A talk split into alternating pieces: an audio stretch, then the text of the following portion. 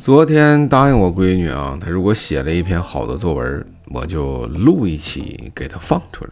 昨天呢，还真写的不错，但是我觉得百分之五十还是我帮她的，思路不错，写的也不错。那咱们接下来看看我们家臭老文他写的这个我眼中的缤纷世界。好，咱们进入正题，我眼中的缤纷世界，每个人眼中的世界都不一样。有的人眼中的世界是快乐的，有的人眼中的世界是痛苦的，有的人眼中的世界是残忍的。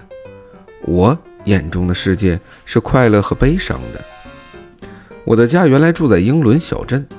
有一天，爸爸妈妈送给了我一只小乌龟，我特别喜欢它。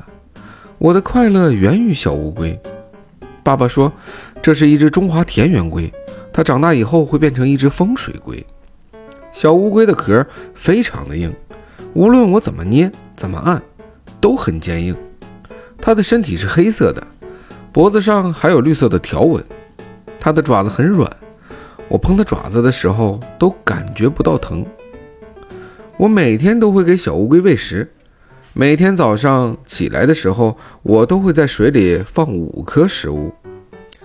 晚上我都会给它喂上七颗食物。周末的时候，我会把小乌龟从水里拿出来，用小乌龟的牙刷轻轻地刷去它壳上的绿苔。这个环节也是最解压的环节。有一天早上，我早早的起了床，刚要给小乌龟喂食，我就看见小乌龟壳上的白斑。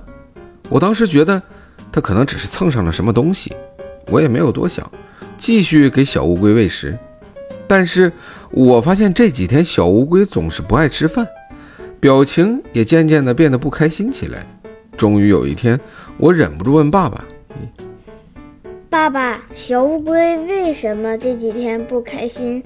爸爸说：“那是因为小乌龟感冒了，必须在水里喷点治感冒的药。”爸爸说完就去给小乌龟喷药了。我很悲伤。爸爸总说小孩子要活得简单一些，为了自己喜欢的事物，可以大声的笑，大声的哭。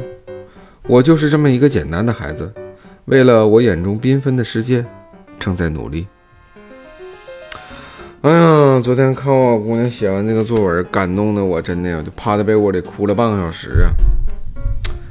虽然大部分都是我写的，但是我感觉从我女儿笔下写出这东西啊，孩子长大了。有思想了，再一个命题作文真他妈难写。OK，再见，我是王 Daily。